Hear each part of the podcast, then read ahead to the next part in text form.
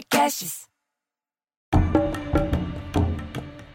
Sua performance melhora quando você começa a se comparar com você mesmo. Sheili Kalef.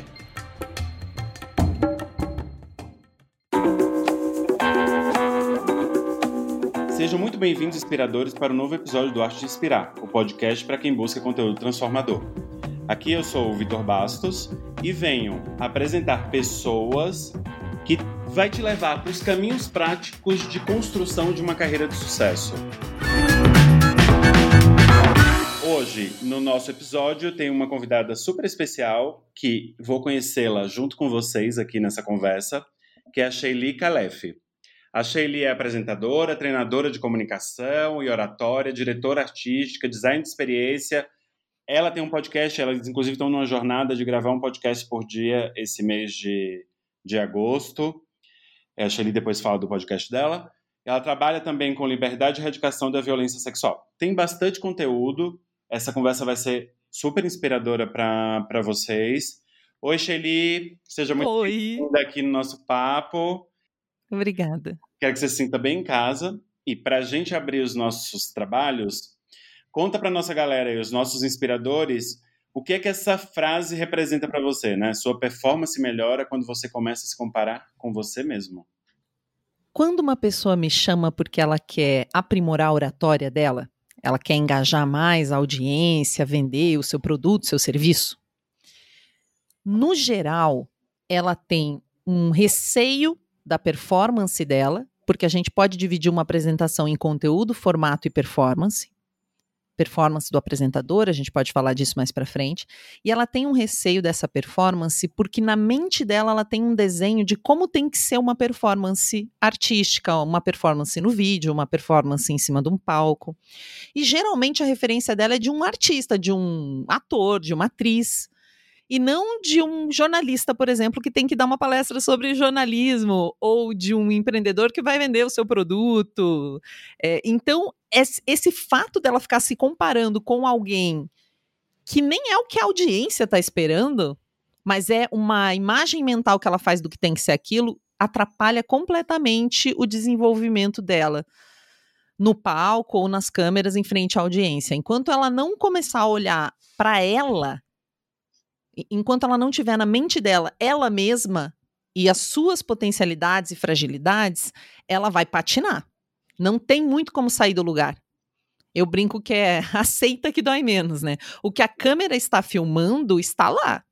Você é. precisa aprender a olhar aquilo e gostar. Eu tenho um cliente que faz o vídeo, manda para a equipe e não assiste.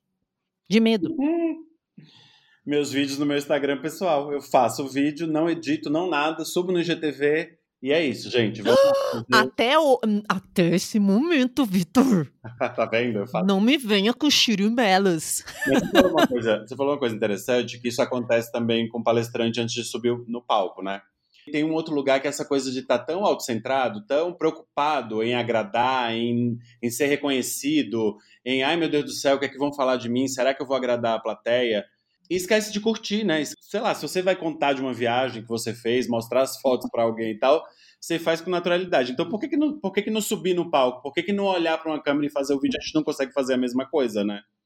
Por uma expectativa, é como você falou. São tantas coisas que vêm antes do público que é o único motivo de você falar em público. Eu brinco, o único motivo de você falar em público é. é. o público. Parece óbvio. Só que quando uma pessoa sobe ao palco, quando ela tem um convite para falar para uma grande audiência, ela quer tantas coisas, ela quer aumentar a reputação dela, ela quer ser reconhecida, ela quer ter um, um vídeo com uma excelente qualidade, uma plateia enorme, como num TED, né? Para uhum. poder enviar para clientes e amigos e parceiros. E tudo isso acaba vindo antes da audiência. Mas se ela não se conectar com a audiência, se ela não fizer algo para os outros ali, acabou né? É uma arte de você fazer o que é importante para você, ser importante para aquela pessoa que está lá. Vou dar um exemplo meu. Outro dia uma amiga me deu um, um feedback sobre o meu próprio podcast. Ah, eu queria sua, mais sua participação, a gente ouve um pouco sua voz e tal, acho que talvez por isso até que eu tô falando mais. Ah. E aí eu falei para ela, eu falei, olha, eu deixo a conversa fluir, porque eu acho que tem que ser uma coisa meio papo, e gosto também que as pessoas vão tomando, tomando o caminho que elas queiram tomar durante o, o, o podcast, né? Então ela vai seguindo o rumo dela, é como se fosse um rio indo para o mar. Ela, ela toma essa decisão. Então é muito mais sobre o convidado, eu falei, né? E ela me respondeu, ela falou, Vitor, eu acho que eu entendo isso que você está falando, mas eu acho que não é nem sobre você nem sobre o convidado. Eu acho que é sobre a gente, né? É sobre quem está aqui escutando. que gênio! que boa eu amiga você tem. Toda a razão, né? e eu acho que é meio isso quando você está falando, né? De você olhar e, e não se colocar nesse lugar de comparação e de criar expectativa e, ah, e se, e se a plateia não me aprovar, mas também entender que mensagem que você quer levar para aquele público que está ali do outro lado, ou não. Sim, até porque, claro, a gente tem que curtir. É que para você chegar a curtir um momento desses, especialmente quando a exposição ela ganha tanta relevância quanto hoje, né? Os momentos para você se expor publicamente, eles têm uma relevância muito grande. Eh, quanto mais alta é a hierarquia de uma pessoa é, numa empresa, por exemplo, mais é importante uh, a função dela de porta-voz dessa empresa. Então ela sabe disso, ela quer aproveitar ao máximo isso. Então é lógico que você não vai conseguir ter tanta naturalidade, se divertir tanto. E tem que haver um cuidado aí que é no seu caso, né, que a gente está pensando em podcast, faz o podcast que você gostaria de escutar e não o que você gostaria de fazer. Porque isso acontece em todas as artes. Às vezes as pessoas vão lá, você vai assistir uma peça de teatro e eles estão se divertindo horrores em cima do palco. Mas você, como público, o que você consegue perceber é: nossa, essa galera tá se divertindo muito. Só que você não tá se divertindo muito. Não conectou, né? Pois é. Então ali você está fazendo para alguém. Não é para você mesmo. E geralmente, eu, eu até brinco com todo mundo. Eu falo, quando vocês vão assistir uma coisa, vocês escolhem o que para assistir no Netflix? E aí a pessoa sempre escolhe uma coisa que é engraçada, divertida, que tem humor. E aí, quando ela vai fazer a apresentação, ela faz uma coisa careta que ela acha que ela tem que fazer. Então, o que você acha que tem que ser o seu podcast, geralmente é diferente daquilo que você consumiria, daquilo que você gostaria de ouvir. Você Sim. tem que ser o seu primeiro ouvinte. A gente sempre tem um primeiro ouvinte no podcast que a gente desenha na nossa mente, mas tem que ser você, né? É, isso foi uma, isso é uma coisa que tem mudado e mudou mesmo, assim. Quando eu, logo quando eu pensei que eu comecei, inclusive, gravar, era um outro caminho de lugar. Era esse caminho mesmo de imaginar quem era o meu ouvinte. Agora é muito mais, é muito mais essa referência que você tá falando, assim. Eu, agora há pouco eu tava falando com o, o Rafael, que está aqui ouvindo a gente, que as pessoas não veem, mas está aqui, que vai editar esse podcast, né? Tava falando para ele que eu costumo procurar muito conteúdo de podcast sobre conteúdo mesmo, que tenha conteúdo, menos engraçado, menos história e mais conteúdo, que eu possa aprender alguma coisa, em que eu leve meu caderninho, que eu tenho mania de anotar. E eu uhum. tenho percebido que, no fim das contas, virou um pouco disso o, o Arte de Inspirar. Porque eu tenho recebido esse feedback, ah, eu não consigo mais ouvir ele correndo, eu tenho que parar, porque tem tanta dica prática, tem tanta coisa legal que os convidados têm trazido, tanto conteúdo que eu consigo usar Hoje mesmo uma, uma ouvinte mandou um, um, um, post que ela fez do episódio da Rafa Capai, por exemplo, do conteúdo de uma frase que ela tirou, ela transformou num, num tema, num assunto político, que ela faz assessoria para políticos, e uhum. adaptou e colocou no, podcast, no, no Instagram dela. E eu achei incrível, que eu falei, meu, é sobre isso. É sobre como as pessoas, de fato, usam esse, esse conteúdo para a vida. Por isso que eu digo que é, que é conteúdo transformador, porque tem que ter esse, tem que ter esse objetivo no final, né? Se é o conteúdo que você gosta de consumir, provavelmente é o conteúdo que você gosta de fazer, né? Eu falo consumir, parece que a gente é, é visto como consumidor, né? Mas aquele conteúdo que te transforma. É exatamente. Eu já assisti um vídeo uma vez de uma live e eu gostei tanto que eu comecei a anotar loucamente uhum. e eu fiz uma sequência de 10 cards no meu Instagram. Era da Rashri Patel, que é uma, uma espécie. Ela é da arte de viver, ela estuda respiração. É uma pessoa extraordinária, eu já estive na casa dela, ela não mora no Brasil. E eu achei tão legal que eu produzi o conteúdo para ela. Isso é o máximo. Significa que aquilo foi muito importante para mim, né? Para eu me dar o trabalho de ir lá, fazer card, postar. Então, realmente foi importante para mim tanto quanto foi para ela. Então, fazer ser importante para o outro, é, você precisa conhecer o outro para isso, né? Você precisa entender a dor do outro. Você tem que ter uma empatia do que está acontecendo naquela vida. E geralmente, se você tiver com você, o público é muito mais parecido com a gente do que a gente imagina. Quando a gente vai para uma e, apresentação hipotética dentro da nossa cabeça, vou fazer uma apresentação assim, daí tem que ter uma introdução assado. E na verdade, o público viu o mesmo meme que você ontem.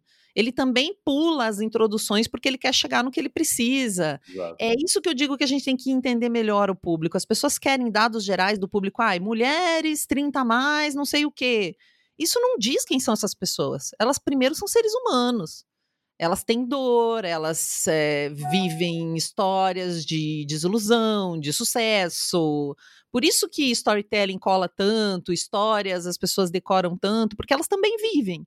Então não é tão difícil assim você chegar perto da sua audiência. Se você se conhecer como ser humano, você vai conseguir chegar no coração das pessoas. Ah, isso é maravilhoso, assim. Eu me lembro bem da fala da, da Ana Holanda, né? Quando ela diz que a escrita tem que sair de você e se conectar com o outro, né? É bem, é bem isso, falando de escrita. Mas eu queria voltar no que você falou.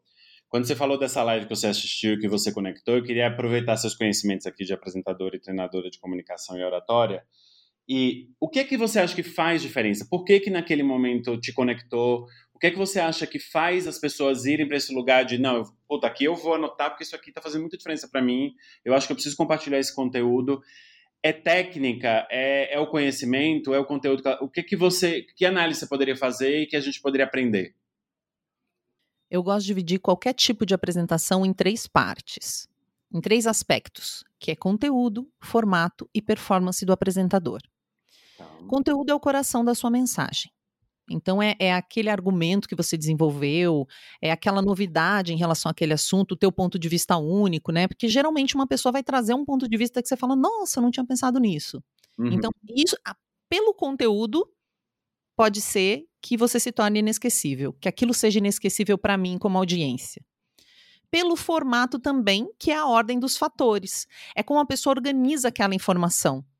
Às vezes ela consegue começar com uma história e depois ela traz um dado interessante e no final ela faz uma pergunta para você. Ou não, ela começa com dados e depois ela faz uma pergunta e aí ela conta uma história. Essa ordem dos fatores também é uma especialidade que a gente chama de design instrucional, design de informação, e esse formato também é uma possibilidade de você se tornar inesquecível, que é o que as pessoas querem, né? A gente, a gente quer ser lembrado e o público também, ele quer algo muito relevante para ele.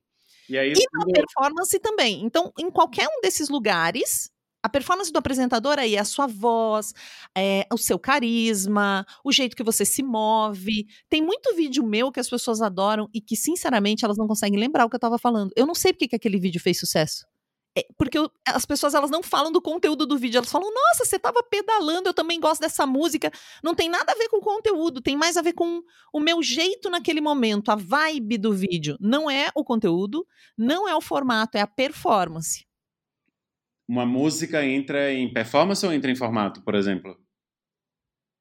Um vídeo de uma. Depende não, como uma, é o produto. A introdução um... do, a, não, desculpa. O, a introdução de uma música num vídeo seu, por exemplo é, quando você classifica né, entre conteúdo, formato e performance, isso está dentro de formato?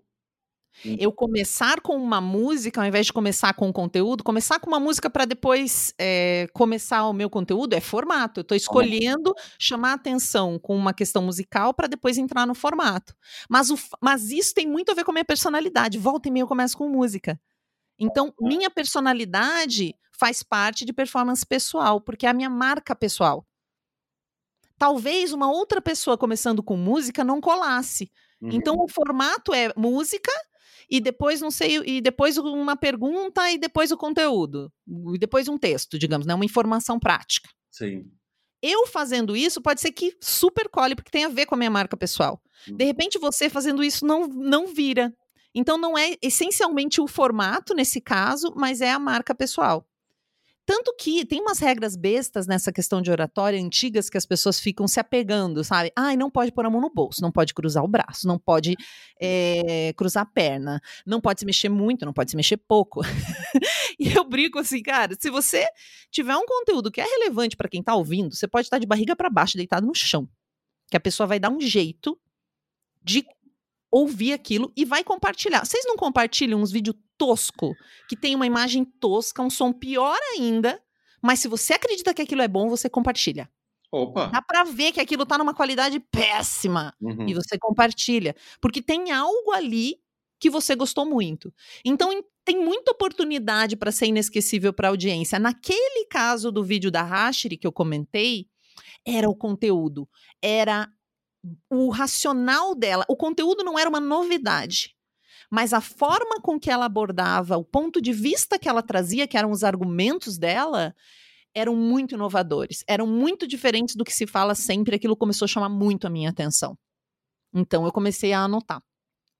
É, isso me lembra muito uma coisa que eu, que eu falo até com mentorados, quando a gente está falando de encontrar paixão, é que encontrar paixão não é necessariamente fazer alguma coisa que ninguém nunca fez, até porque é difícil fazer alguma coisa que ninguém nunca fez, porque está todo mundo fazendo muitas coisas e tal. Mas parte desse lugar, acho que você falou aí, que é como que eu consigo levar essas histórias para o mundo, como que eu consigo falar disso com essa minha visão. E aí, quando a gente traz para dentro, né, esse lugar do meu, é o meu ponto de vista. Aí sim ele é único, porque é como eu vejo aquilo. Não é uma referência externa, né? É, é, é a minha, é como eu tô levando isso como, como opinião pessoal, ou como eu enxergo aquilo, ou como todo, tudo que veio antes de todo o conhecimento que eu tive, estudo e tal, faz com que eu pense agora num determinado conteúdo e um ponto de vista, né? Isso até tem a ver com o que você falou agora, de que tem muita coisa, né? Fazer uma novidade é difícil, mas não tem muita coisa, gente. São as mesmas pessoas, o mesmo estilo de pessoa falando o mesmo estilo de coisa. Para fazer uma live, tem gente falando, ai, tem live demais. Imagina que tem live demais. Quem que tem dinheiro para ter uma internet no Brasil de qualidade, que segure uma hora de live? Para assistir uma hora de live já é difícil. No Instagram, por exemplo, que é uma hora. Quem que consegue segurar uma live com convidado? Isso é super difícil. Então, são, é um tipo de pessoa muito específico que está fazendo. Isso está ganhando mais espaço, mas não é ainda muito. Então tem muito conteúdo para ser produzido, gente, mas tanto, nem começou. Então não, não espere, sabe? Porque tem muito, muito ponto de vista que a gente precisa, a gente está precisando do seu ponto de vista. Se você está ouvindo e está na dúvida, do tipo, meu Deus, já tem tanta gente falando disso, com certeza a gente precisa de você.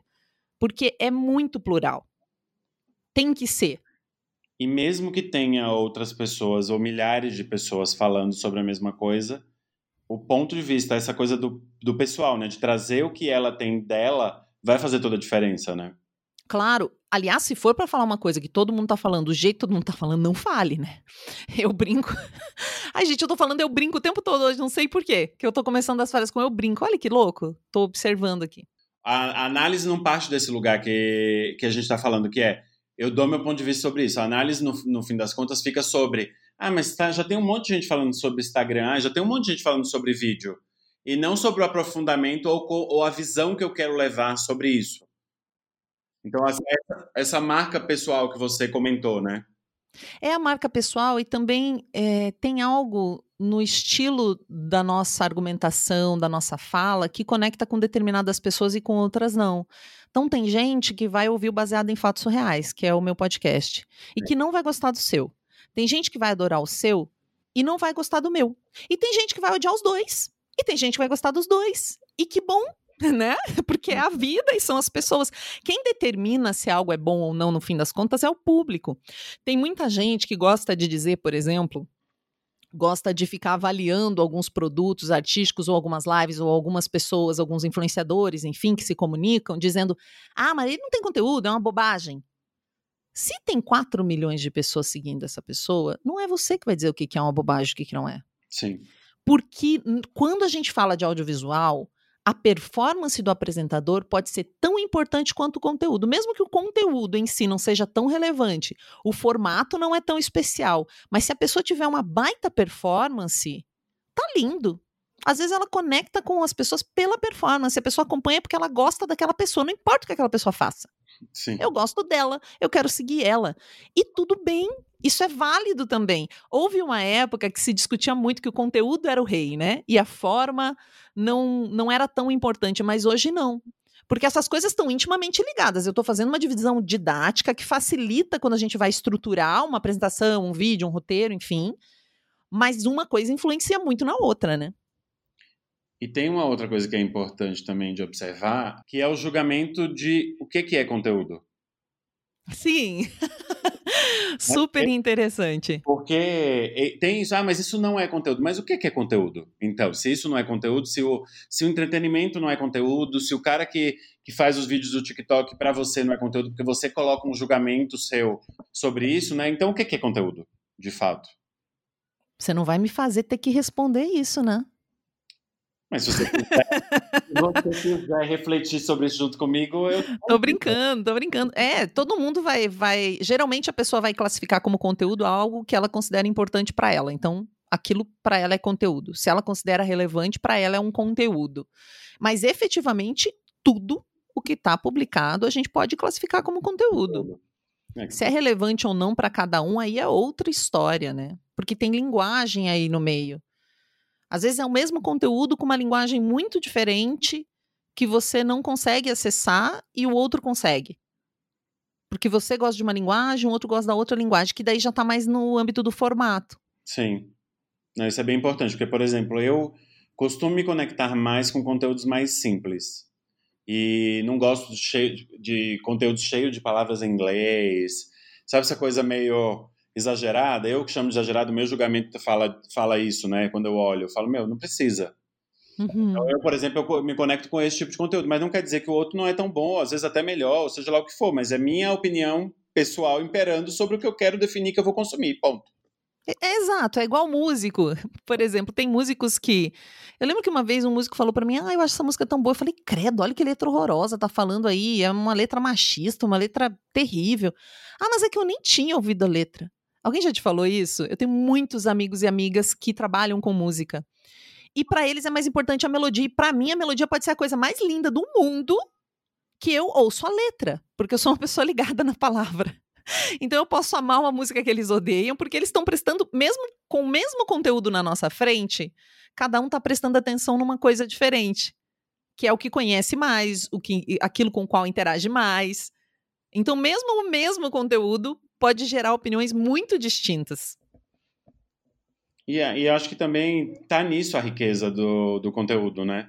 Dessa essa pluralidade de você conseguir se conectar com diversas é, pessoas ou diferentes plateias. E essa, essa riqueza de ser plural, né?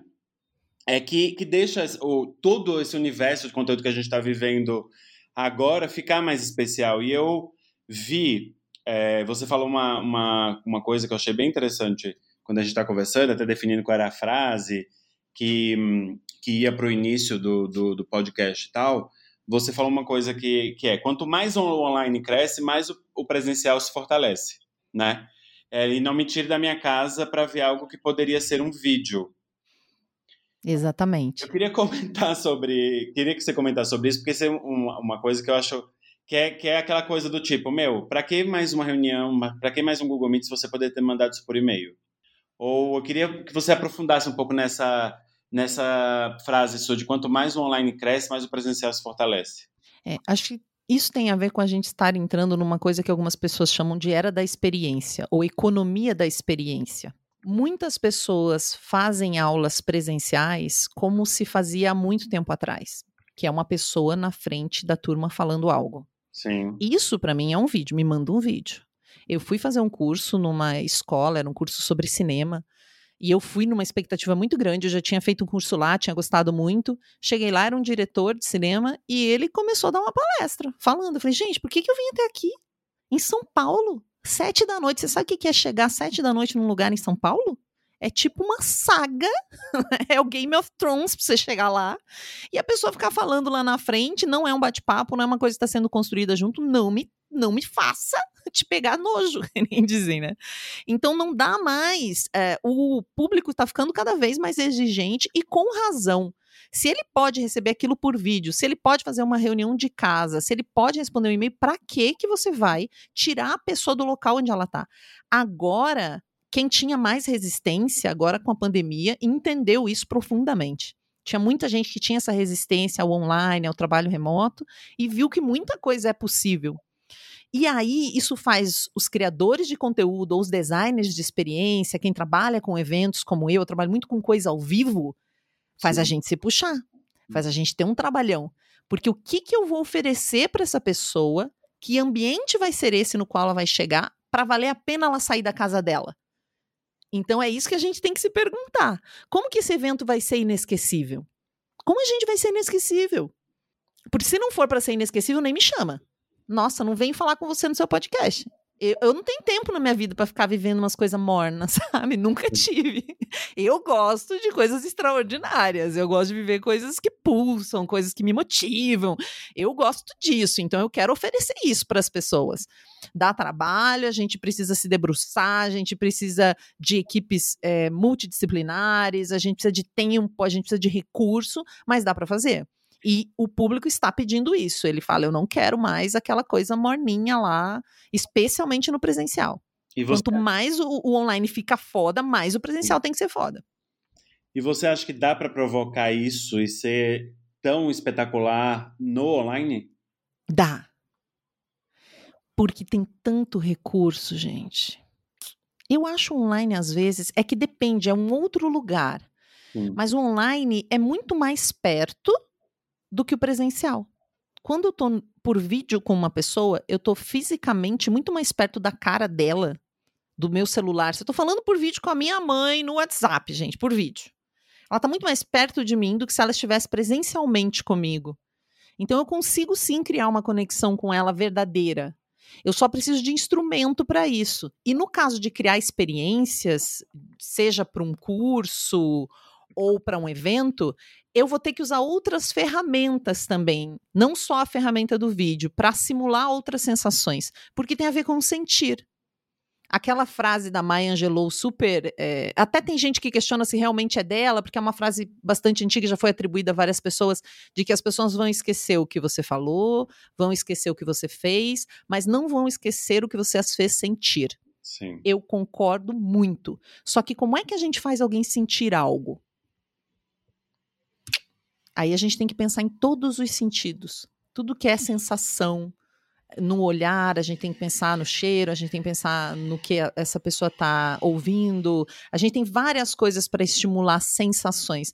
Mas, essencialmente, quando eu estou num vídeo ou numa palestra, como eu faço a minha audiência sentir alguma coisa? O jeito mais simples é eu sentir também. Por empatia emocional, ela vai sentir ao mesmo tempo. Se eu começar a chorar aqui, e, e, e, me emocionar e ficar mal, por exemplo, e te contar uma história triste, dificilmente você vai ficar gargalhando do outro lado. Então, essa é a melhor forma de você provocar sensações na sua audiência. É você sentir junto. E para você dar um texto em frente a uma audiência ou num vídeo sentindo, você tem que estar tá muito presente. Você tem que se conhecer e você tem que treinar. Porque não é natural falar para um vídeo. Não é natural subir num palco e falar para 500 pessoas, para 2 mil pessoas. Isso não é uma coisa, ai, ah, acordei hoje, fiz todo dia. Você não vai. Essa coisa de tenta ser natural no vídeo é impossível, é uma, é uma naturalidade criada. Porque não é natural falar para uma bolinha de plástico, que é a câmera, ou de metal. Sim. Nunca vai ser natural isso. Então você vai ter que construir isso com trabalho. Mas é super possível, gente. É treino. É treino e tem todo aquilo que você começou falando, né? Sobre qual o conteúdo que você vai levar, o formato, qual é a performance, o que é que vai engajar. Uhum. Tem toda uma composição de, de, de, coisas, né? Que, que faz chegar nesse lugar do. Eu me emociono fácil vendo alguns vídeos, assim, quando a pessoa consegue. Eu mais me conecto com a, a maneira que a pessoa fala, ou a, a conexão que ele traz no que ele está levando de conversa, por exemplo, do que formatos e tal. Mas isso sou eu. Né? Cada um se conecta com, com alguma coisa. Se a pessoa entra nessa catarse junto no vídeo, eu entro junto, sabe? Eu vou junto na, uhum. na viagem, eu vou indo, como se eu tivesse entendendo e percorrendo esses caminhos que ele está me levando e eu estou indo, assim. Mesmo sem pirotecnia, mesmo sem grandes é, edições, sabe? Eu consigo ir nessa na viagem da, da, da pessoa quando me pega, assim. E tá muito é, o... mais no que ele está trazendo. É, o que eu gosto de fazer junto com, com as pessoas com quem eu trabalho é analisar onde está a sua fortaleza? É conteúdo, é formato, é performance? E aí a gente traçar uma estratégia. A gente vai desenvolver o que você não tem, ou a gente vai pegar aquilo que você tem e deixar tão bom que dane isso que você não tem. Ninguém vai ser bom em tudo mesmo. É difícil você manjar um monte de todo. Você não parece que você tem que ser excelente em tudo, e aí você, até você ser excelente em tudo, você já desencarnou. Vai ter que voltar na próxima. Então você pega o que você é bom e faz aquilo brilhar e se segura naquela, naquela qualidade que você tem. Isso é super possível. Às vezes, a sua qualidade. Eu tive um, um cliente que a qualidade dele foi surpreender. Só que surpreender a audiência tem a ver com contexto. Inovar tem a ver com contexto. Né? Pode ser que uma música numa apresentação sei lá, de, de, premiação, não é uma novidade. Agora, num congresso de dentistas, você usar uma música na sua apresentação pode ser super inovador e surpreendente. E ele trabalha no mercado financeiro. Ele foi dar uma palestra, é, todo mundo esperando o cara do banco falar. E, quando, e a ideia dele qual foi? Ele tinha que falar do futuro das organizações. Ele tirou do bolso um papel e disse assim: Olá, pessoal. Eu sabia que eu tinha que vir conversar com vocês hoje. Eu estava vendo as notícias, gosto muito de ver as notícias. E eu vi uma notícia de 2069 eu imprimi e trouxe para vocês. Aí ele tirou o papel do bolso e começou Nossa. a ler a notícia. É lógico que quando ele disse isso, todo mundo já entendeu que era uma brincadeira. Sim. E ele era super tímido, assim, ele é um cara bastante introvertido. Então, como ele não tem, assim, muita performance, ele se segurou no conteúdo, que era muito bom, e no formato. E já foi. Você nunca mais vai esquecer. E aí ele falava do futuro como se ele estivesse lendo uma notícia do futuro foi genial para o contexto onde ele estava, porque ninguém esperava aquilo. Por mais que ele quase tremeu um pouco lendo, porque ele sabia que ele estava sendo ousado. E é nessa hora que você se diverte. Quando você cria algo para impressionar a audiência, quando você realmente está pensando no público, está pensando em como ele vai reagir, você vai se divertir. Mas você tem que chegar no estágio de tranquilidade ao ponto de você se desafiar. O seu desafio é maior do que, o, o do que a audiência em si é para audiência, mas você tem um desafio maior, você tem uma outra coisa que você está levando e que você sabe. Porque ao contrário do que as pessoas pensam, as pessoas acham que o artista, eu sou formada em direção de teatro, né? Sempre atuei desde criança e depois me formei em direção, treinei muitos atores. Ele não quer aplauso. Porque a medida dele não é o aplauso do público. Muitas vezes o público aplaude e você sabe que você não foi bem. Porque você que tem a sua referência, você sabe que no dia anterior você foi melhor na apresentação e que você se embaralhou um pouco ali no meio. E às vezes o público odeia, mas você sabe que você foi bem, porque você estava testando uma coisa nova. Então, diante da novidade que você implementou, até que você arrasou, por mais que o público não tenha gostado tanto. É isso que eu falo que é você se comparar com você mesmo. Só que para você se comparar com você mesmo, você tem que ir lá no detalhe, você tem que ir lá e ver seu vídeo, Vitor. Não apenas ver seu vídeo, você tem que aprender a editar. Porque aí você vai olhar, você fa... geralmente quando a gente vai fazer vídeo para internet, muitas vezes você começa mais de uma vez, né? Você começa, aí você dá uma embaralhada e você começa de novo. Eu até hoje Total. faço vídeo há muitos anos, volta e meia eu começo um vídeo três, quatro vezes. Não, os meus são assim, mas quando sai, sai de uma vez eu nem é. e, vou, e levo ele para Exato, mas quando você consegue fazer ele umas duas vezes e comparar um com o outro, você vai falar, poxa, esse começo aqui ficou melhor. Ah, mas esse meio aqui, o do segundo tá melhor. Ah, e esse final aqui, o do primeiro tá melhor. É isso que eu falo você se comparar com você, é literalmente. Tá. Porque aí você vai começar a se auto-editar. Você vai começar a falar, puxa, mas aqui ficou mais legal porque eu consegui dar a noção completa, eu dei uma pausa interessante, eu trabalhei a minha voz, eu dei um suspense na voz.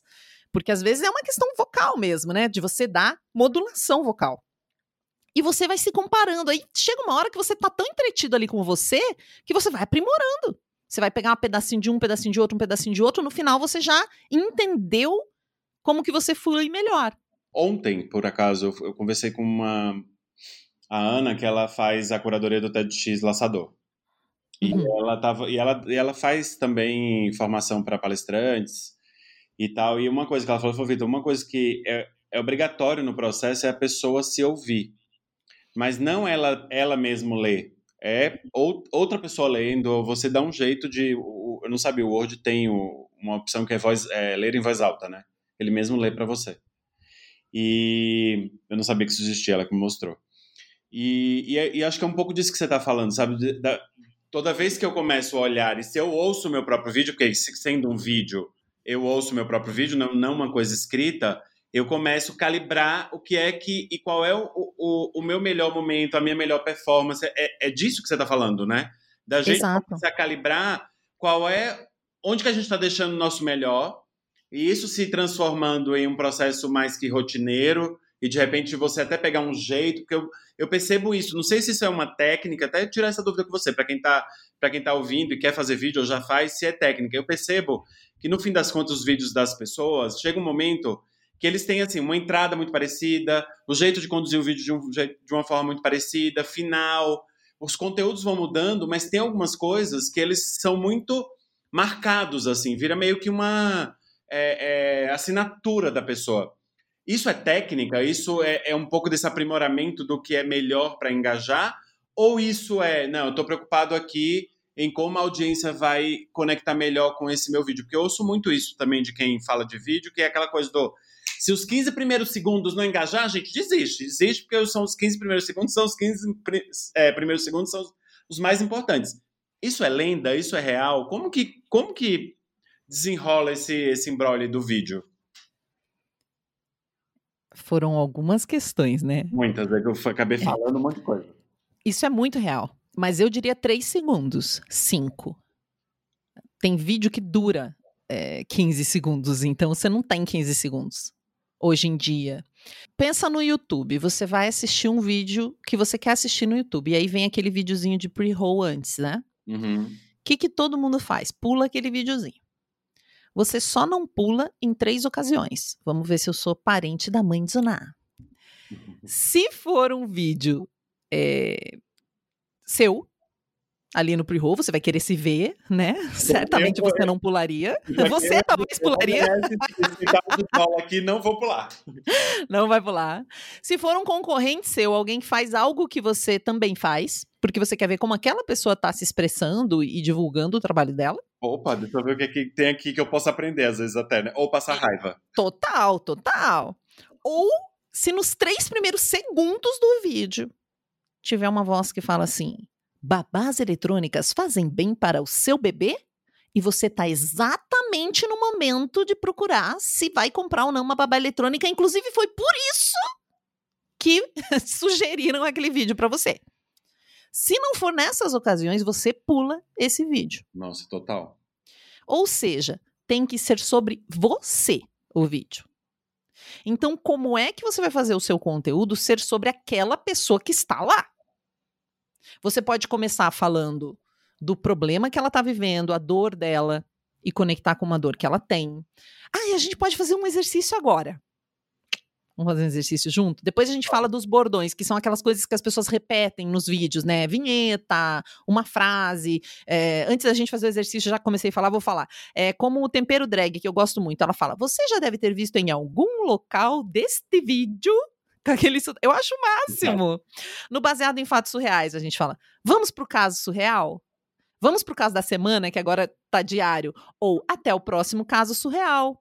Tem uma coisa que a Marcela sempre fala, chegando no seu radinho. Ela fala isso. As pessoas gostam, isso vira um bordão que elas repetem. A nossa vinheta, as pessoas repetiam tanto, falavam tanto que gostavam da nossa vinheta, que a gente fez uma versão nova agora, com vozes dos ouvintes. A gente pediu para as ouvintes e para os ouvintes mandarem a versão deles, e a gente compilou e criou uma vinheta com a versão deles.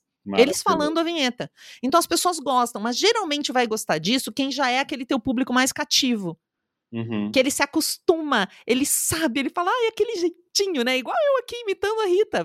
Em algum local desta tela, eu acho máximo. Então é mais uma coisa que pega pelo carinho. É como você lembrar, sei lá, do Chacrinha. A gente nem. Eu nem assisti Chacrinha.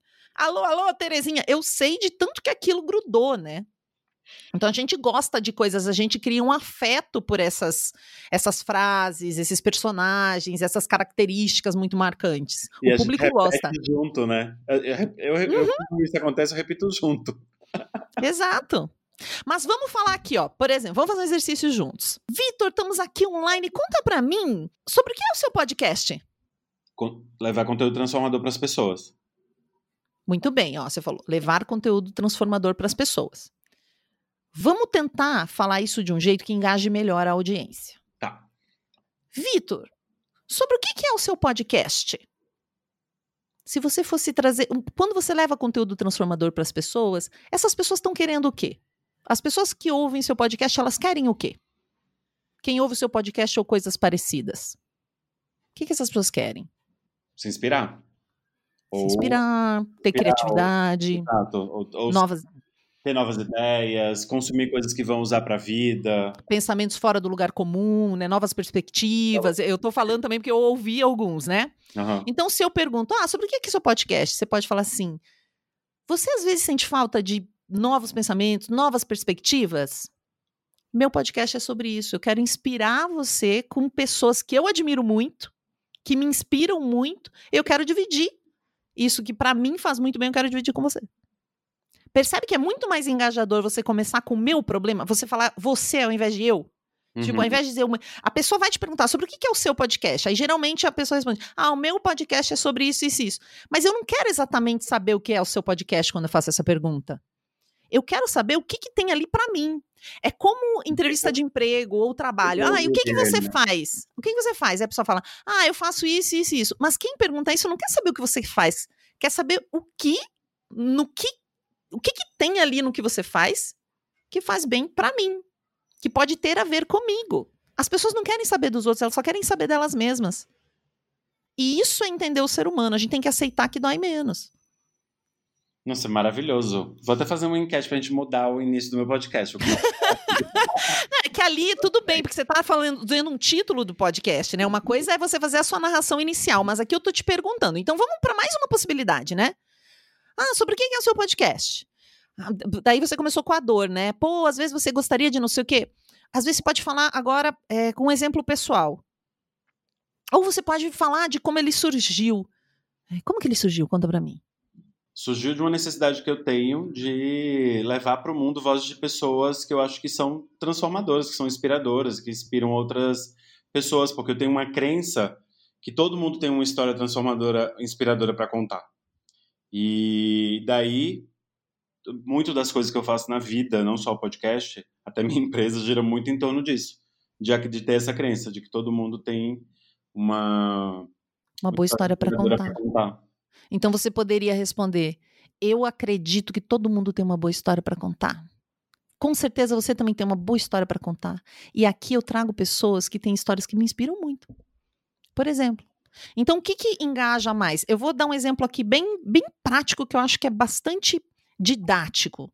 Porque eu sinto que muita gente que ensina a falar em público fala coisas muito. Ai, muito amplas, do tipo, você tem que ser verdadeiro, você tem que ser autêntico. Mas aí você fala isso, eu falo, seja mais verdadeiro agora você não sabe o que fazer, né? Mas com essa instrução. Tô, é tipo assim, porque... mas eu tô verdadeiro. Como assim? Exatamente, é. Põe, põe cinco. aumenta em cinco pontos aí a honestidade nessa sua fala. A pessoa não sabe o que fazer. Então eu vou dar um exemplo aqui. Quando, especialmente quando a gente está falando com adultos, tá? E aí é legal quem gosta de se especializar ver andragogia, porque o adulto ele quer ir direto ao ponto, ele quer que a experiência dele seja reconhecida.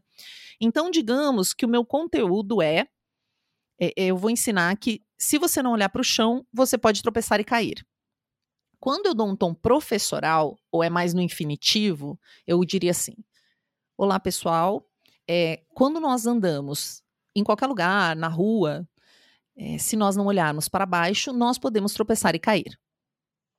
Ou, outro exemplo. Segundo fulano de tal, autor do blá blá blá blá blá, é, quando as pessoas caminham pela rua, elas têm uma tendência a não olhar para baixo e elas podem tropeçar e cair. Foi mais impessoal ainda.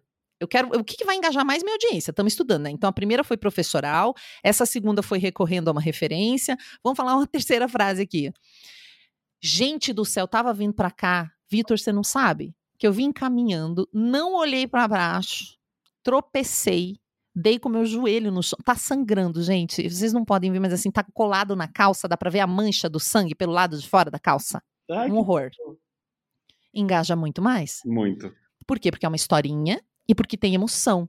E por mais que você não conheça o meu conteúdo, que aqui é uma coisa básica, mas eu poderia estar falando de física, de astronomia, você tem joelho, você já bateu o joelho, ele já sangrou. Então eu posso me conectar com você pelas coisas que são comuns a nós. Todo mundo já teve coceira, todo mundo já teve vontade de ir no banheiro. Então a tua história pode ser super complexa, mas se ela tiver você correndo na chuva para pegar um táxi, todo mundo que já viveu isso vai se identificar, você compreende? Uhum. Outro jeito de falar, que ao invés de eu falar o meu exemplo, né, eu posso dizer assim: certamente alguém aqui já tropeçou e caiu. Provavelmente, vocês estavam olhando para baixo? Puxa, aprendi até que o fulano de tal escreveu sobre isso, gente. Se não olhar para baixo. Então, eu posso ser o personagem. É, a minha audiência pode ser o personagem. Eu posso trazer uma outra pessoa. Vocês não sabem, uma amiga minha, eu faço muito isso nos meus vídeos, porque realmente eu me inspiro muito. Os amigos me contam uma coisa e me dá ideia para um vídeo. Aí eu falo, gente, eu tava conversando com a minha amiga tal, e ela me disse que foi é, descer do ônibus ali no, no, terminal do Jabaquara, aqui do lado. Aquele terminal é imenso, né? Aquele terminal, sinceramente, eu acho que a pessoa tem que ter um neurônio a mais para conseguir andar naquele terminal. Ela foi descer do ônibus ali. Vocês não acreditam que na hora de descer a escada ela não me cai na frente de todo mundo, bateu até a cara no chão, aquela coisa coisa horrorosa, parece que você não tem mão na hora, e você esquece que tem mão e dá com a cara no chão. Foi um fiasco, ai que dó. Tava vindo pra cá, ela me ligou. Pronto. Eu já associei. Aqui eu já usei outras estratégias, porque eu falei. É, eu dei uma coisa que a gente chama de voz interna. Uhum. É um uhum. comentário sobre o que eu tô falando. Então eu tô falando aqui. Daí quando eu digo, ai, aquele terminal é imenso, não sei o quê, não sei o quê. Isso é um comentáriozinho no meio. É como se você estivesse falando do podcast e aí você dissesse assim para mim: Sobre o que é seu podcast, Vitor? Aqui é para quem quer se transformar. Quem quer se transformar pode ver as coisas aqui, porque sinceramente, olha, eu faz tanto tempo que eu venho buscando conteúdo bacana, tem tanta coisa legal, é uma oportunidade também de eu aprender. É meio uma conversinha, sabe? Aí eu até fiquei pensando, será mesmo que eu faço um podcast? Mas eu tomei essa decisão e fiz, sabe? Tá sendo maravilhoso. Esse tipo de pensamento em voz alta. Como se a gente, é um... a gente mesmo estivesse se auto-refletindo e só falando, né? Exato, isso conecta com as pessoas.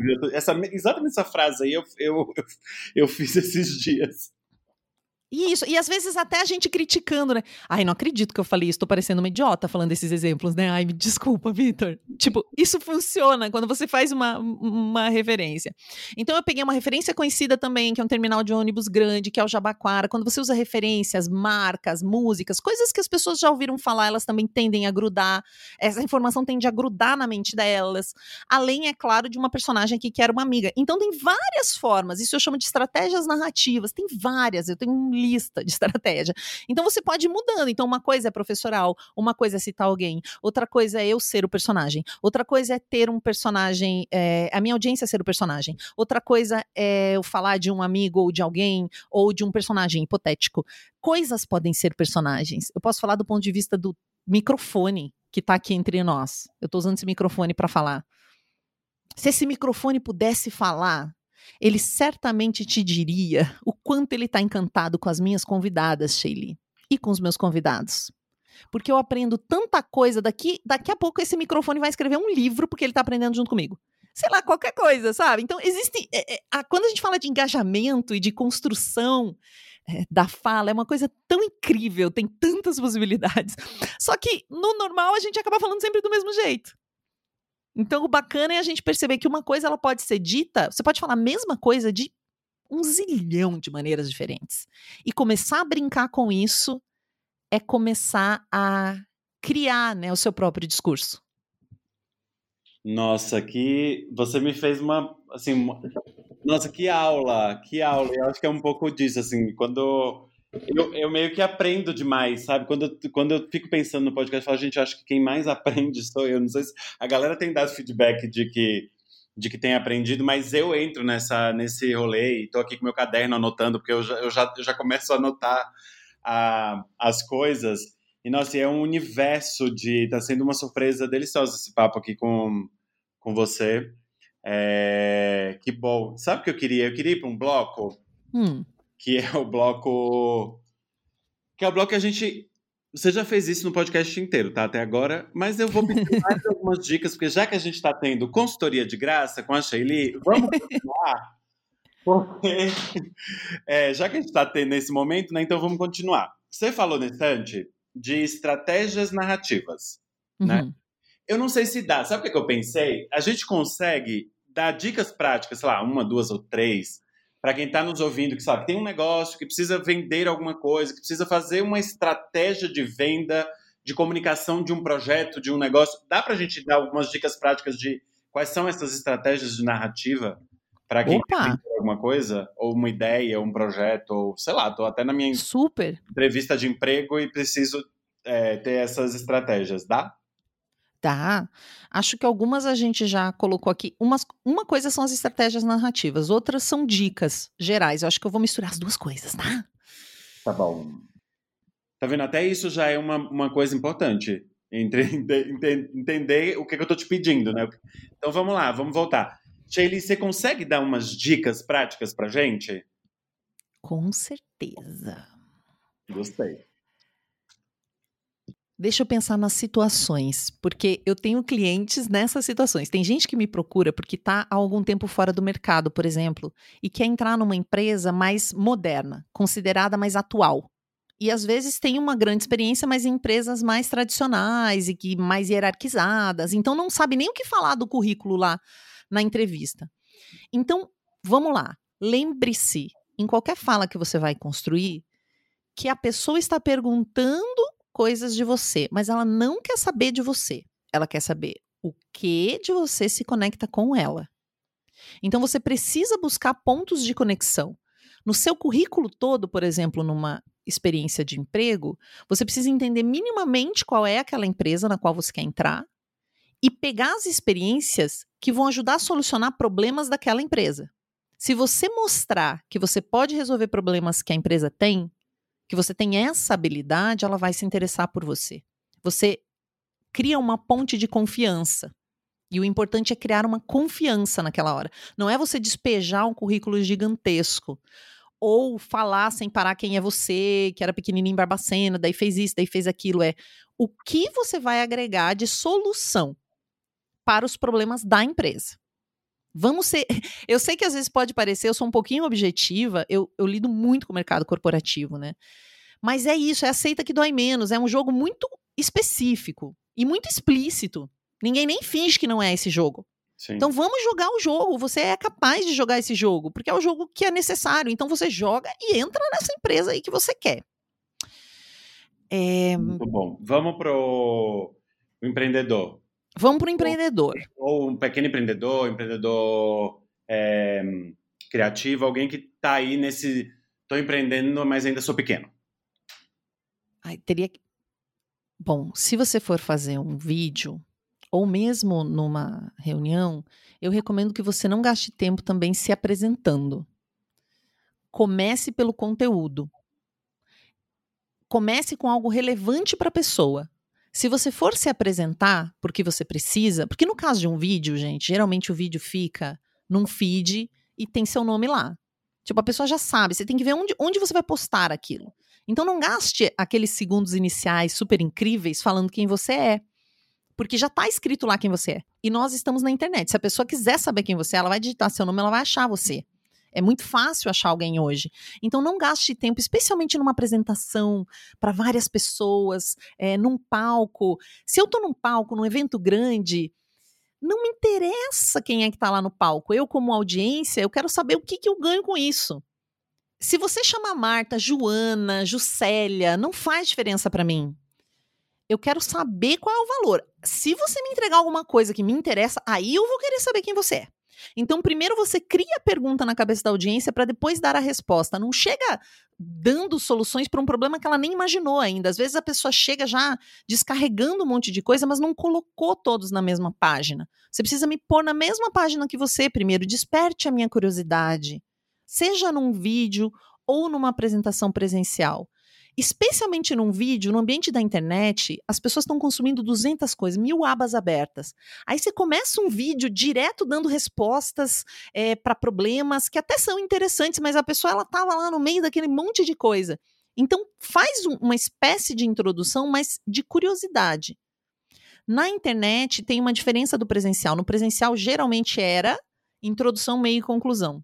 Na internet é, na internet é conclusão, meio quem sabe introdução deixa que eu pesquiso no Google. Ninguém aguenta uma introdução para chegar no meio e aí você concluir no final. Se você começar um vídeo assim, a pessoa vai pular para chegar no final. E esse jeito de consumir conteúdo na internet baliza o jeito que a gente consome conteúdo presencial. No presencial, as pessoas também já não aguentam mais. Só que ao invés dela levantar e ir embora, ela vai abrir o celular, vai se distrair e você perdeu a pessoa. Igual você perde no online, você perde no presencial. Então tem que dar algo para o seu cliente, que é a sua audiência, que seja relevante para ele e o mais rápido possível. Ai, falei muito, né? Desculpa. Acabei. Não, não, mas foi bem, foi bem bom, porque é importante fazer esse tipo de reflexão, que são coisas que a gente não faz. Hoje, é, eu tava vendo, tava no Instagram de uma pessoa e a pessoa começa o vídeo da forma que você falou: Oi, gente, aqui é Fulana, tudo bem? E eu, e eu automaticamente pensei, falei, meu, mas aqui já é o Instagram dela. Às vezes isso é um bordão da pessoa, aquela coisa que ela repete. Então tem, tem alguns canais. Oi, eu sou fulano de tal, que faço isso, que faço isso, que faço isso. Já é meio um bordão, já virou uma outra coisa, não é uma apresentação é uma é, é, essa coisinha que sempre se repete. É, Tem gente que usa a apresentação para repetir sempre. Aí é uma aí, outra coisa. Mas aí entra naquele lugar do que a gente tá, do que você estava falando antes, antes, né? Dessa coisa de já pegou, então vai uhum, é uma coisa que já a audiência já sabe, inclusive uhum. ela quer ouvir você falar daquele jeitinho e tal. É, mas nesse caso não era. Era foi uma coisa. é isso. Ninguém quer saber quem você é. E, e isso é uma coisa assim. Não é para ser. Eu não estou fazendo essa afirmação para ser dolorido nem nada. É, você também, Vitor, não quer saber quem eu sou. Eu não quero saber quem você é. Se for produtivo o que a gente está fazendo aqui, se a gente se conectar pelo interesse no que o outro está dizendo, aí a gente pode virar amigo depois no nosso caso, que a gente já ouviu falar um do outro, mas não se conhece, né? Uhum. Então é claro que aqui é um objetivo entrevistar, mas o Rafael que está editando, ele não quer saber quem eu sou, ele precisa editar o programa, sabe? Assim, as pessoas elas estão com um foco. Então a gente não precisa ficar achando que a gente é a última bolacha do pacote. Não, se a gente der algo relevante, a pessoa vai se interessar pela gente. E podcast é um exemplo bom disso, né? Porque primeiro que não é tão habitual as pessoas ouvirem podcast, então tá virando, né? Uhum. É, ainda mais uma coisa, que a gente está aqui já quase uma hora conversando. Então, para quem chegou até aqui, é porque realmente para ela aquilo valeu. Né? Sim. Porque senão a pessoa não fica uma hora ouvindo para chegar na, só porque todo mundo que quem já ouve já sabe que no final tem as dicas práticas do entrevistado. Eu pularia direto para os 10 minutos final, né? Sim, sim. O podcast é um bom exemplo, porque é uma mídia nova, muita gente não, assim, eu, tenho, eu tô tendo essa experiência agora de no meu meio mesmo, assim, minha família, amigos mais próximos, tá, muita gente. Teve gente que falou, mas onde que ouve podcast? Eu vi isso.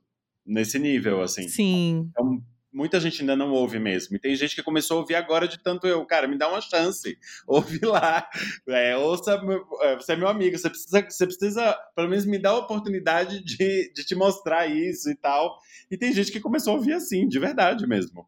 Porque ah, nossa, com a gente também com a gente também, ali no Baseado em Fatos Reais, acontece muito. Para a última dica, eu vou escolher uma das estratégias narrativas que você pode usar em qualquer fala que você tiver que elaborar, seja no vídeo, enfim, que é a estratégia do erro.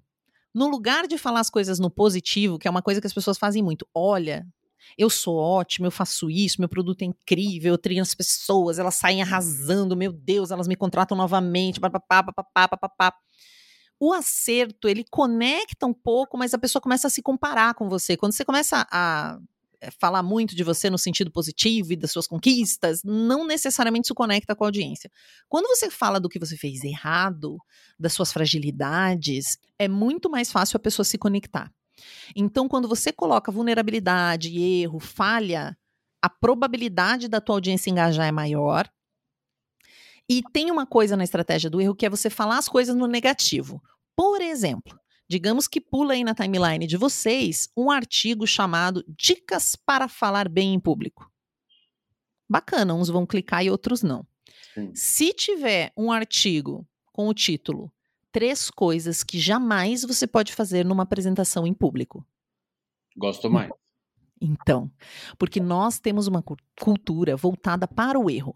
Nós temos um medo de errar tremendo. Sim. Então, ao invés de eu falar como você acerta, eu falar como você não erra, há uma tendência no Brasil, não é em todo lugar que é assim, mas muitos países ocidentais é assim, a pessoa ela não quer errar. Então, se você fala para ela, olha, vem aqui que eu te garanto que você não vai errar, ela vai gostar mais desse conteúdo, ela vai engajar mais. O errar é feio, né? Do, exato, errar é feio e ao mesmo tempo a gente, pelo menos quando eu estudei, eu tenho 38 anos hoje, eu recebi a minha prova o que, que vinha sublinhado, destacado na minha prova em vermelho? Ai, o erro, verdade. O erro. Eu nunca peguei uma prova, e olha que eu sempre fui uma excelente aluna, e disse assim: Meu Deus, tirei oito, que incrível, deixa eu ver o que eu acertei. Olha, acertei. Nunca, jamais, né? Eu só pegava Nossa, o que estava vermelho para ver o que eu errei. Nossa, tirei oito, deixa eu ver o que, onde que. Por não, que, é que eu errei? O que, que, que, que, eu não decorei, né? Porque era muito decoreba. E às vezes não é nem isso, a gente tem mania também de terceirizar, né? Deixa eu ver onde que meu professor me pontuou. É, mas assim, só olha o que tá errado, negativo, o que tá faltando. Isso também vem de uma sociedade, é, ou pelo menos da minha família, que vem da roça, e você planta uma coisa e vem geada e mata, aí você faz não sei o que, acontece não sei o que lá. Então você sempre tá pensando no que falta. Não no que você já tem, é no que tá faltando, porque peraí, mas aí então eu preciso plantar feijão, peraí, eu preciso plantar não sei o quê, porque pode acontecer isso, tô pensando, e tem uma outra coisa, isso é tão forte na nossa cultura, Vitor, que se uma pessoa aqui, ela tem um, uma filha, essa filha é excelente em matemática, ela adora matemática, mas ela é péssima em português, na disciplina da escola. Os pais contratam um professor de reforço para qual matéria? Porque ela vai mal. Percebe? Sim. Ou seja, ela vai ser mediana em tudo. Sim. Ninguém dá a oportunidade dela brilhar e ser incrível e ganhar o Nobel de Matemática. É. Porque a gente está preocupado com o português. Sim. Quando você falou, estava falando do, do, até do seu cliente e tal, de não, então vamos reforçar o que é bom para se tornar ótimo e aí engajar em cima disso, me veio muito essa coisa do, até da, dos RHs mesmo das empresas. Eles nunca, no geral, as empresas não trabalham sobre potencializar o que todo mundo tem de bom, e quais são as diferenças que tem aqui dentro. Tá uhum. procurando o quê? Ah, o que é que tá faltando? Ah, é a habilidade não sei o quê? Ah, é a técnica de venda? Tá sempre no, no, no que tá faltando. E nunca no como é que a gente transforma todas essas potencialidades em uma coisa extraordinária para a gente ser muito maior. Né? Nossa, eu tenho uma amiga que ela fica pé da vida, porque ela é incrível como gerente de projeto, ela é genial, mas ela é uma pessoa introvertida. Ela não gosta de ficar confraternizando, ela não gosta, sabe, tipo, de ficar batendo. Não é uma coisa dela, ela é uma pessoa mais ela na dela. E aí ela falou: Poxa, os caras me contratam porque eu sou incrível, e aí ficam lá na minha avaliação dizendo que eu tenho que interagir mais, que eu não sei o quê. Que eu não... Pô, eu nunca escondi isso, é minha característica. Aí ficam falando que eu tenho que sair mais, que eu tenho que interagir mais, que eu tenho que ir na festinha da firma. Pelo amor de Deus, gente, eu não vou na festinha nem da família. então a estratégia do erro, por exemplo, né, é um jeito de você chamar a atenção das pessoas, poder deixar o seu conteúdo mais inesquecível, as pessoas clicarem mais, acessarem mais e que funciona. É você pode experimentar, experimenta um dia, ao invés de falar. Todo mundo, quando vai falar, vai falar uma coisa positiva, geralmente. Ah, faz isso que é legal, ou pensei nisso que é bacana. Faz exatamente o oposto, fala o contrário. Né? Como falir a sua empresa em cinco passos? Como morrer de tédio na quarentena, né? O seu produto é sobre se divertir e encontrar as pessoas, por exemplo, né? Sim. Como comer mal e ter várias doenças e morrer cedo, né? E você entrega almoço na casa das pessoas, por exemplo. Né? Você faz uma coisa ao contrário. Muito bom. E aí você começa a se divertir, porque aí você pega uma listinha e fala assim: ah, hoje eu vou usar essa. Ai, amanhã eu vou usar essa daqui. Ah, não, hoje eu vou tentar essa daqui para ver como é que fica. E aí é mais divertido mesmo você criar conteúdo. Outro dia eu vi uma live e só vi por causa do título. Eu fui ver, eu já conheço eles, então eu fui ver, porque eles, eles, eles colocaram assim: não precisa ter uma grande audiência para você criar fãs, vender e ficar rico na internet. Pô, deixa eu ver o que, que eles estão falando, porque é o contrário do que todo mundo diz, né? Não, e é verdade, especialmente quando a gente fala de podcast. Gente, podcast é uma coisa de nicho. É, nós damos muita oficina de podcast e a gente descobriu que, se não me engano, até o momento que a gente tinha pesquisado, tinham quatro podcasts sobre o Nicolas Cage e um ele participa. Pensa, isso é assunto. Podcast, se você pensar, vou fazer um podcast sobre quem gosta de coçar a orelha, você vai achar um nicho que gosta de coçar a orelha. E existem algumas pesquisas já que mostram que alguns grandes influenciadores, no sentido de que tem muitos seguidores, lançaram alguns produtos ou cursos, e digamos a pessoa tinha uh, um milhão de seguidores e vendeu 200 mil cursos. E outra que tinha 200 mil seguidores vendeu 80 mil cursos. Então, não necessariamente é a quantidade de gente, é o quanto essa pessoa é engajada com você e disposta realmente a estar perto de você, a consumir o que você indica, o quanto ela confia em você. Muitas empresas optam por não é, não tem influenciadores com mais de 100 mil seguidores, 500 mil, porque sabem que vira um pool tão grande de pessoas que não necessariamente aquilo é engajamento, aquilo é Sim, seguidor. Total. total. É só seguidor. Não tem uma não tem uma alimentação daquela comunidade ali, porque tá, nem dá mais, né? Chega um momento que você não consegue mais atender e suprir a, a sua comunidade, porque ficou tão gigante que você se distancia dela, né? Todo o teu vídeo, a tua palestra, a tua apresentação, mesmo a entrevista de emprego, que tem um objetivo óbvio, que é passar no emprego, mas sempre que você vai estruturar uma fala, você precisa traçar um objetivo. E eu recomendo que vocês façam isso de trás para frente. Pensa assim: Vitor vai dar uma palestra, né, Vitor? Ou o seu podcast hoje comigo. Sim. Vitor vai dar uma palestra. Pensa assim: que alguém perdeu a palestra, não pôde assistir. E essa pessoa chega para alguém que assistiu e pergunta: Fulano, como que foi a palestra do Vitor que eu perdi? No mundo ideal, você queria que essa pessoa respondesse o quê? Nossa, Isso é traçar um objetivo. Porque, essencialmente, uma fala, ela vai ser comentada depois com outra pessoa. Então, a pessoa que ouviu, você quer que ela diga o quê para essa outra que não ouviu? Você quer que ela diga, ah, é um rapaz que faz podcast, um podcast bacana, onde tem muita gente que, que fala de coisas transformadoras, de novas perspectivas. Ou você quer que ela diga algo do tipo, miga, você tem que ouvir esse podcast. Tenho certeza que ele é para você. Percebe que é muito diferente o grau de engajamento da fala dela? Total. Quando você começa a pensar em como você quer que ela fale a respeito, eu, eu, recomendo que você pegue três coisas que você quer que ela fale, não mais que três. Porque aí, quando você começar a improvisar no meio da sua apresentação, porque por mais que você organize, vai ter momentos de improviso. Sim. Você, o seu cérebro já vai te ajudar a ir para aqueles objetivos. Lembra de dar uma lidinha naquele, naquele comentário que você quer que a pessoa faça a respeito e aí você se direciona para aquilo meio que automaticamente. Porque se você quer que ela diga, por exemplo, ah, é um, é um podcast onde dá para a gente aprender muita coisa, então é bom até levar um caderninho e anotar.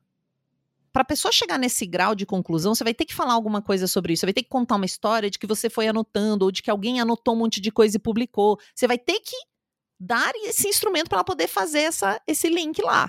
Uhum. E aí você vai pegar e construir de trás para frente, digamos assim. Você imagina o mundo ideal, o que você quer que a pessoa comente. E eu analiso muito os meus vídeos, eu leio todos os comentários. Posso levar tempo, mas eu leio todos os comentários. Eventualmente não leio de alguns vídeos que tem muita visualização, mas eu busco ler tudo, porque às vezes é até isso que baliza se eu vou manter aquele vídeo ou não, se eu acertei ou não. Porque às vezes eu quero acertar um lugar e aí de repente gera uns comentários Teve um dia ali que eu fiz um vídeo que para mim tava um vídeo super tranquilo e fofo. Começou a gerar umas brigas das pessoas lá. E não é que eu não gosto de briga, eu sou bastante ativista em várias coisas, mas não, eu não tinha aquele objetivo. Mas algo no que eu falei, na forma com que eu falei, no jeito que eu construí, no meu conteúdo, no meu formato, na minha performance, gerou aquele tipo de comentário que não era o que eu queria. Então, o que que eu falei que não era bom? O que que eu falei que gerou aquilo? que eu não achei que geraria aquilo e que gerou. Que palavra eu vou substituir? Porque hoje em dia você tem que cuidar com tudo. Você vai cuidar com a palavra. Você vai errar muito, não se preocupe, vocês vão errar horrores, gente. Quem não erra é porque não tá fazendo nada. Quem faz muito, erra muito. Se você não tá errando, é porque você tá parado. Não tem como. No mundo da internet, se você, como diz uma amiga, se você não tem vergonha do que você fez, é porque você demorou para fazer. Tipo, você vai, vai errar. Ouvi essa frase outro dia, achei incrível é muito legal, né? Mas é. para mim é isso. Quem faz muito erra muito. Então você vai errar, mas aí você vai aprender. Então tem que olhar e ver os feedbacks das pessoas. Tem alguém, ou algum, ou, ou produtor de conteúdo, ou palestrante, ou especialista, alguém que você admira e que você fala, meu, eu queria indicar essa pessoa, que essa pessoa realmente tem uma boa performance de vídeo. Desenvolve bem a história do conteúdo, formato, é, performance, além dos seus, tá? É... no meu nem. Os meus eu faço bastante para brincar com formatos e conteúdos. É, eu Tem gosto. Que, que você fala assim, meu, essa, essa pessoa acho que é uma boa referência para a gente ver e olhar e, e perceber isso que eu estou falando aqui de uma forma prática. Ah, eu gosto, para perceber essas coisas de uma forma prática, especialmente o uso de estratégias, eu gosto do. É, eu não sei só se é Call to Courage, é o, cham, o chamado da coragem da Brené Brown, que está na Netflix. Brené Brown que fez o, o, Porque todo mundo conhece a Brené Brown pelo poder da vulnerabilidade, que é o TED mais assistido do mundo de todos os tempos. É Você já indicou? Eu indico para todos os palestrantes esse vídeo da Brené Brown por causa disso. É, ah, é, ótimo. Agora, quando eu ia falar, eu ia dar de novo a referência da Brené Brown. Não, então pode dar, eu vou falar outra. A Brené Brown já saiu, acho que esse é o quarto episódio que tá. Não, então não vamos falar dela. Não, não, não, não vamos falar dela. É porque ela usa de forma muito didática. Como ela não é muito extrovertida, ela usa de forma muito didática. Você vê cada estratégia, mas como aqui eu nem abordei todas elas, a pessoa não vai conseguir ver. Tá. Então eu vou indicar um TED do Edgar Gouveia Júnior, um brasileiro, é o Uhum. TEDx Amazônia, porque o que, que ele faz? O, a teoria do Edgar é que a gente tem que mudar o mundo brincando e sem colocar a mão no bolso, que é possível transformar o mundo em um lugar melhor, brincando e sem colocar a mão no bolso. E na própria introdução desse TED dele, ele prova isso. O início da apresentação dele é uma prova física de tudo que ele vai falar depois. E isso é genial. Quando você consegue utilizar essa inteligência coletiva de quem está lá, ou fazer um tipo de interação ou de intervenção que prova o que você vai dizer, é genial. Eu acho muito impressionante. Eu tive um cliente que trabalha com imigrantes e refugiados, e ele fez um TED uma vez, e ele perguntava assim para a audiência. Primeira coisa que ele fazia, ele perguntou: quem aqui não nasceu em São Paulo, né? Foi uma apresentação aqui. Aí as pessoas erguiam a mão. Ele pedia, ergue a mão, né? Por favor, mantenha a mão levantada. Quem aqui tem o pai ou a mãe que não nasceu em São Paulo? Todo mundo levantava a mão. Mantenha uma mão levantada também. É a última pergunta, por favor. Levanta também a mão quem tem um dos avós que não nasceu em São Paulo. Com três perguntas, ele tinha um auditório inteiro com a mão levantada. E o que, que ele usou? Isso foi o gancho. É isso que eu falei de você trazer todo mundo para a mesma página. Para ele falar que todo mundo é imigrante. Ele quis colocar cada pessoa que estava lá na plateia na situação que ele ia explicar. E aí ele foi conceituar o que, que é imigração, quais são os problemas que a gente vive hoje, enfim, por que, que ele criou a ONG, coisa e tal. Mas ele trouxe todo mundo para a mesma página com três perguntas. Isso é muito legal. Sim. Então recomendo, mas eu recomendo o Edgar, tudo do Edgar é bom. É que tem tanta coisa boa. Eu gosto muito da Carolina Nalon, eu preparei ela para os dois TEDs dela, eu gosto muito. Eles não são nada pirotécnicos, mas eles são tão incríveis. Um é como praticar CNV numa sociedade desigual e o outro é para início de conversa, que é sobre empatia na prática. Mas, Esse eu gosto muito. A filmagem não é tão boa dele, mas eu não sei se é de caçador ou se até é daquela cidade que você falou. Eu não lembro de em qual cidade foi. Mas é Carolina Nalon do- para início de conversa. Do, o do laçador de Porto Alegre. É, eu, eu tô em, tô em O- dúvida de qual foi. Do, do imigrante, quem que é? Você falou do Edgar, né? E agora É, eu não. é, deixa eu lembrar aqui como era o nome. Eu não, não lembro de ter visto ele online, o dele. Agora viria uma pergunta que era indicar coisas que poderiam inspirar as pessoas. Eu acho que a gente tem bastante indicação com esse TEDx, né? A não sei que você tenha um livro ou alguma coisa que você fala, meu, vejam isso. Eu vou indicar um livro que chama-se Escute o que ela diz, que é sobre viés inconsciente no ambiente profissional e que vai mostrar como que a desigualdade de gênero, a falta de equidade, eh, contribui para que as coisas não andem bem no ambiente profissional. Mas é um ponto de vista muito, muito legal. E eu vou recomendar que vocês eventualmente assistam novelas lives muito famosas, tipo assim, de dupla sertaneja, e que vocês dancem forró. Uma vez uma cliente me perguntou como eu faço para me desinibir, como eu faço para fazer uma apresentação melhor. Eu falei, vai dançar forró. Porque no forró você dança com uma pessoa, depois com uma totalmente diferente, daí com outra totalmente diferente, e você vai entendendo a energia de cada pessoa. E não dá, você tem que se adaptar na dança de par, você precisa se adaptar ao outro, mas você não consegue se adaptar totalmente, é um pouco. Então, tudo que te fizer entender o ser humano, você não precisa estudar uma palestra sobre como falar em público, ou ver um TEDx para fazer um TEDx. Você precisa saber o que é ser humano, o que, que o humano consome, como as coisas fazem a gente reagir. Então, estuda os sentimentos. Eu podia terminar agora, sabe? Dizer, gente, tchau, depois dessa última frase da Shelly, só que eu tenho um protocolo para seguir. E a gente vai seguir o protocolo, porque eu queria que fosse óbvio. Depois de toda essa aula, todos esses ensinamentos, assim, super grato. É, tô até emocionado, assim, com, com a nossa conversa. Foi bem profunda, foi bem bonita. Então, óbvio, quero saber é, que você conte onde que as pessoas te encontram.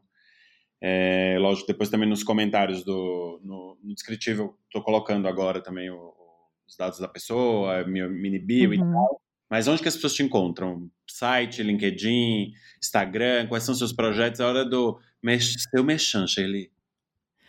Eu tô em todos os lugares, arroba Sheili, S-H-E-Y-L-L-I. Eu sempre coloco vídeos no Instagram, mas eles não são sobre isso e nem os meus vídeos eles são assuntos aleatórios, né? Tô lá no LinkedIn e eu também coordeno um grupo de apoio a pessoas que sofreram violência sexual, chamado As Incríveis Mulheres que Vão Morrer Duas Vezes. Então, se alguém tiver alguma dificuldade nesse sentido, precisar de orientação, precisar de apoio, é um problema muito grave que a gente enfrenta aqui no nosso país e não existe ainda uma política pública para é, poder acolher essas vítimas. Então, a gente está lá. E tem o podcast baseado em fatos surreais, arroba BF Surreais. Nós estamos fazendo Agosto Surreal com um episódio por dia. Lá a gente conta a sua história como se tivesse acontecido com a gente. Então você pode ouvir e também pode mandar a sua história. Maravilhoso. Bom, gente, estamos aqui finalizando. Espero que esse episódio também tenha sido muito inspirador para vocês, como, como foi para mim. Vamos continuar essa conversa. A gente tem um Instagram, né, que a gente tem colocado conteúdo. Então, Shelly, toda essa, muito dessas conversas nossa que também vai virar conteúdo na semana do, do episódio. Eu trabalho bastante as frases, os ensinamentos, as dicas práticas aí em conteúdo no nosso Instagram. É, para acessar e, e tá, tem umas coisas que ficam bem bonitas e tal, você vai ver. Nosso Instagram é o Arte de Inspirar e eu sou o Vitor Bastos, sou fundador de uma agência de curadoria de palestrante chamada Tambor. E vocês podem me encontrar no LinkedIn ou no Instagram da minha empresa, que é. Muitíssimo obrigado, inspiradores. Obrigado para quem ficou até aqui. E até o nosso próximo episódio. Obrigado, Sheili. Que lindo. Foi muito... Obrigada eu. Me agencia. Quero te agenciar já. já quero. Obrigadão.